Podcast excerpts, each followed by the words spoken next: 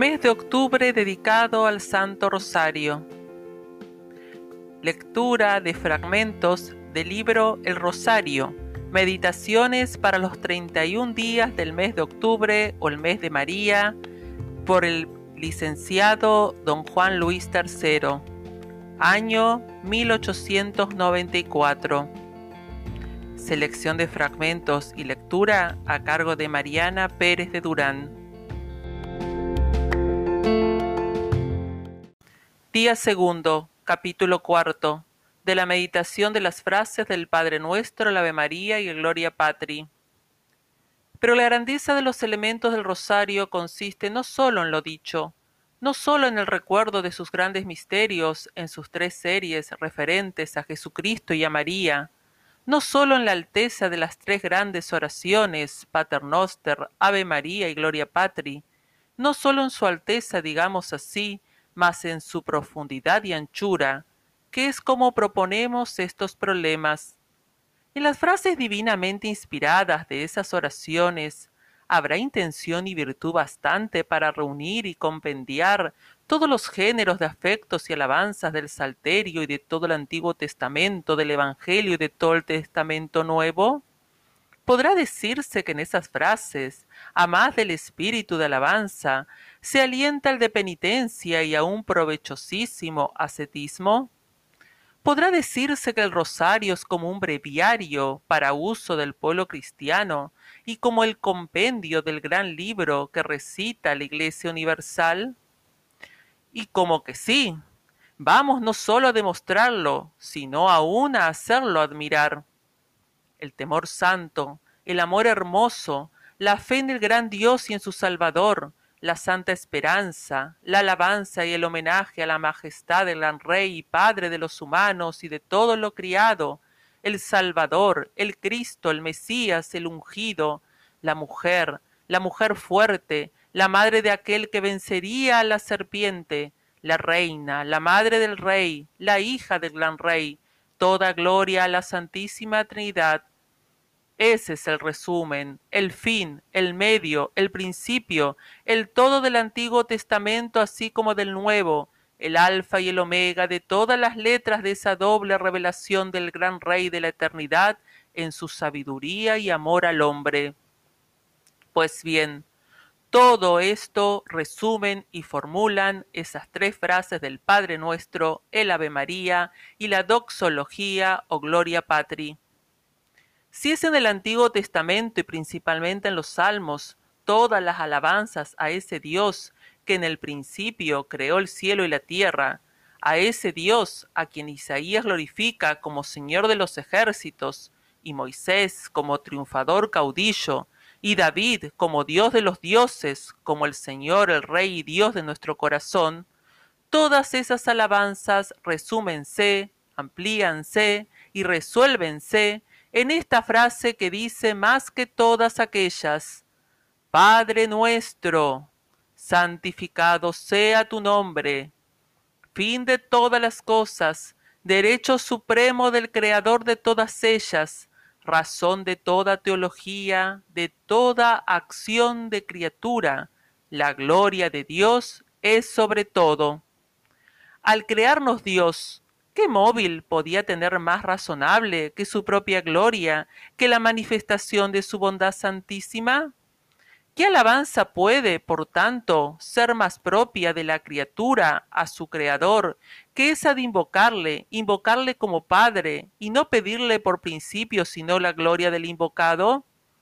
Si el rey profeta se extasiaba cuando decía, refiriéndose a la denominación de Señor y Rey nuestro, que a Dios es debida, Señor, Señor Dios nuestro, cuán admirable es tu nombre en toda la redondez de la tierra. Cuánta mayor razón no lo habría hecho al saber que el Salvador nos enseñó a exclamar, Padre nuestro que estás en los cielos, santificado sea tu nombre, tu nombre, el de Padre del hombre, a causa de que Jesucristo, como Hijo verdadero del hombre, es decir, de la siempre Virgen María, se ha hecho hermano nuestro y por ende ha hecho que Dios sea nuestro Padre. Mas una sola cosa es necesaria, una sobre todas, amar al sumo bien, amar a Dios. Esta es la justicia, esta es la dicha, esto inculcó Moisés, esto cantó David con entusiasmo, esto enaltecieron con profecía insigne los profetas. Y bien, Israel, ¿qué otra cosa quiere de ti el Señor Dios tuyo, sino que le ames con todo tu corazón y con toda tu alma? Y David, Inmaculada es la ley del Señor, dichosos los que en sus pasos cumpliendo esa ley no se apartan de tal camino. E Isaías, esto dice el Señor, cesad de obrar mal, haced lo que es bien, obrad lo que es justo. Y todos los profetas no darán anuncios sino en pro de la ley del Señor, que es el bien y que es la dicha. Mas nuestro Salvador, Hijo de Dios vivo, lo dirá mejor en esta sola frase. Padre nuestro, hágase tu voluntad así en la tierra como en el cielo. Es pues indudable y muy hermoso que en la invocación y peticiones primeras del Padre nuestro se resumen, formulan y mejoran las de los salmos, de los profetas y de todo el Antiguo Testamento. Las alabanzas y deprecaciones a la Madre del Salvador de Israel se resumen no menos, se formulan y mejoran en la segunda parte de la gran oración cristiana, es decir, en el Ave María en Moisés, en David, en los profetas, en los inspirados historiadores del Antiguo Testamento, grandes son los encomios a la madre futura o prefigurada del Salvador. En Moisés, ella quebrantará la cabeza de la serpiente, será la madre de la vida, será la fecunda, la hermosa. En Samuel, será la dolorida, la madre del Hijo milagroso. En David, será la codiciada del rey por su decoro y modestia. En Salomón, la toda bella, la única, la escogida entre millares. En los profetas, será la Virgen Madre y siempre Virgen, que concibe y pare a Emanuel, Dios con nosotros. En los historiadores santos, será Esther la salvadora de su pueblo, será Judith la gloria de Jerusalén.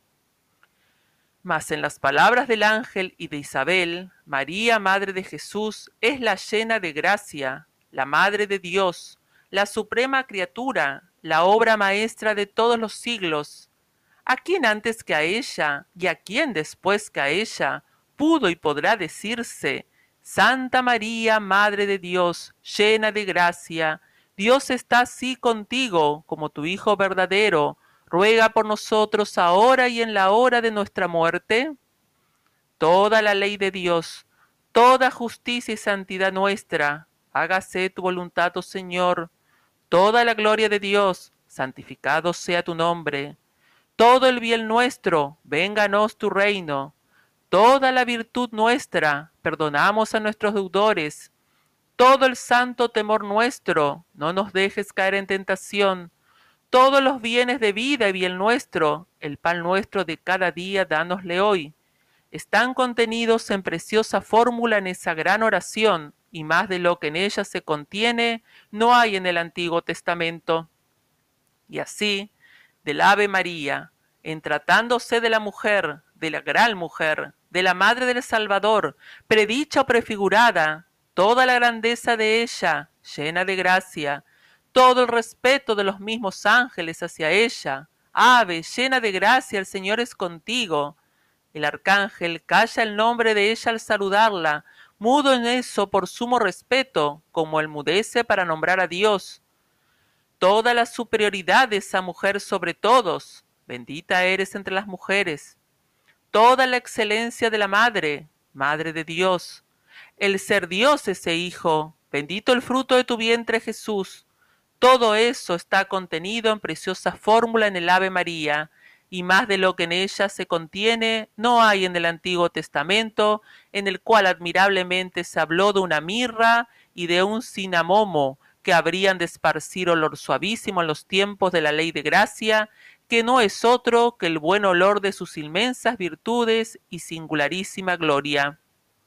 Pero no sólo así el Padre Nuestro, el Ave María y el Gloria Patri son la flor del Nuevo Testamento, así como el resumen del Antiguo. Por lo que hace al Padre Nuestro, esa santísima oración, como la llama el ángel de las escuelas, contiene, como él explica, todo cuanto debe desearse y el orden en que debe implorarse. De modo que esta oración no sólo nos enseña a pedir, sino a desear. ¿Y qué es lo deseable para nosotros? Nuestro fin, que es Dios. Y esto de dos maneras. Primero, en cuanto su gloria es sobre todo. Segundo, en cuanto queremos gozar de ella. Y a estos dos deseos corresponde el exclamar primero, santificado sea tu nombre, y después, venga a nosotros tu reino. Mas a este fin conducen dos medios, uno directo y de suyo propio, haciendo lo que nos merezca la dicha eterna, la voluntad de Dios, formulada en esta petición, hágase tu voluntad. Otro como un auxilio para poner ese medio, la fuerza para conformarnos a esa voluntad. Esa fuerza la pedimos así, el pan nuestro de cada día, dánosle hoy, que se refiere a la Santa Eucaristía y a todo sustento de cuerpo y alma. A estos agregan tres peticiones más para la remoción de tres obstáculos que impiden el fin.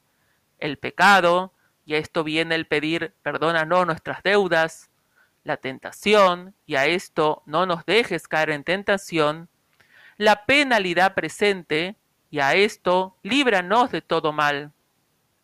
De otra manera, no menos admirable, se resume el Evangelio en la gran oración dominical, adaptándose a los siete dones del Espíritu Santo y a las bienaventuranzas.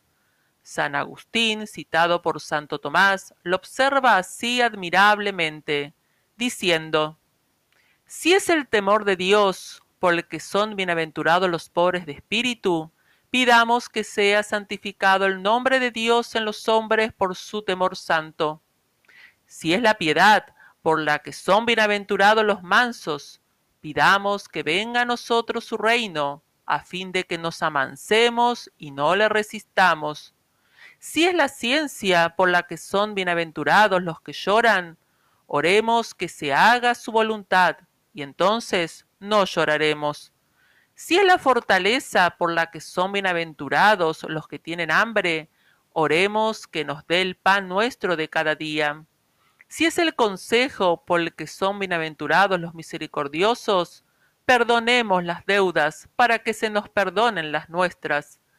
Si es el entendimiento por el que son bienaventurados los limpios de corazón, oremos a fin de no tener dos corazones para seguir las cosas temporales, que son para nosotros causas de tentación. Si es la sabiduría por la que son bienaventurados los pacíficos, porque se llaman hijos de Dios, Oremos que se nos libre de mal, pues la misma liberación nos hará libres hijos de Dios. También de esta otra manera, en la palabra Padre está implícita la profesión de fe y amor al Creador, al Redentor y al Santificador, por el cual, como dice San Pablo, recibiendo el espíritu de adopción de los hijos de Dios, en él clamamos, Abba, esto es, oh Padre, en la palabra nuestro está la profesión de fe y amor a la Iglesia y a la asociación o comunión de los santos, que se determina con las palabras tu reino. La fe y el deseo de la gracia en las palabras hágase tu voluntad y el más perfecto acto de caridad hacia, Dios, que se extiende luego al prójimo, en las palabras perdónanos a nuestros deudores, perdonamos a nuestros deudores, perdónanos, expresión de penitencia, perdonamos, amor a los enemigos, no nos dejes caer en tentación, otra vez la necesidad de la gracia. Es pues el Padre nuestro, según los mejores intérpretes, oración a las tres divinas personas. Por eso, aun cuando el nombre de Jesucristo no suena en ella, se deja entender. Por eso, el complemento de esa, de esa gran oración es el Ave María, que también viene a ser como oración a Jesucristo, Bendito el fruto de tu vientre, Jesús. Santa María, Madre de Dios. Esta sola observación basta para que se comprenda cuánta es la grandeza y magnificencia del Ave María. Complemento de una y otra es el Gloria Patri, porque es la Santísima Trinidad la que se ha invocado en estas dos oraciones, y ese santificado sea tu nombre se refiere al nombre del Creador, del Redentor, del Santificador, al Padre, al Hijo y al Espíritu Santo. Y como el medio admirable del que se valió esa Santa Trinidad y medio de que sigue valiéndose para la gran obra de su amor es la Santísima Virgen María, de ahí el que el Ave María sea dignísimo reclamo de la oración dominical y que sea también medio para toda consumación de alabanza a Dios, cual es esta, gloria a la Santísima Trinidad, gloria al Padre, gloria al Hijo y al Espíritu Santo. Decirse puede y con razón que la oración dominical es un breviario del Evangelio, y así lo llaman Tertuliano y San Cipriano, como nota a lápide. Y San Cipriano, y también que ese breviario se integra con el Ave María, y el Gloria Patri, como antes observamos, y se integra, como es no menos de observarse, buscando el alcance de significación de cada una de las palabras de esas frases. Si es en el Ave María, en ese ave tenemos la salutación por la encarnación del divino Verbo, por el nacimiento del Dios niño, por la exaltación en cruz del dolorido Verbo, por la resurrección del Verbo glorioso. Ave, te saludamos, a ti que concibes, a ti que alumbras, a ti que acompañas en su pasión, a ti que acompañas en su triunfo al divino Verbo. El Señor es contigo, contigo en su gracia y en su gloria para con nosotros. Bendito el fruto de tu vientre, bendito al, al ser concebido en ti, al nacer de ti, al entrar contigo a Jerusalén como víctima, al ser exaltado en cruz, al resucitar, al ascender a los cielos Santa María, Madre de Dios, y por ende y con gran verdad, Madre de su Evangelio, Madre de su gran obra de salvación, de reparación y de glorificación, ruega por nosotros pecadores. Si Jesucristo es el Redentor de los pecadores, tú eres el medio de esa redención entre nosotros y Jesucristo. Por fin, en ese Ave María hay una potente práctica de penitencia y de ascetismo de gran provecho para todos ruega por nosotros pecadores, la confesión de nuestros pecados ante la Inmaculada Madre del Cordero que quita los pecados del mundo, y la meditación de la muerte, con la invocación preventiva de la que es refugio de pecadores.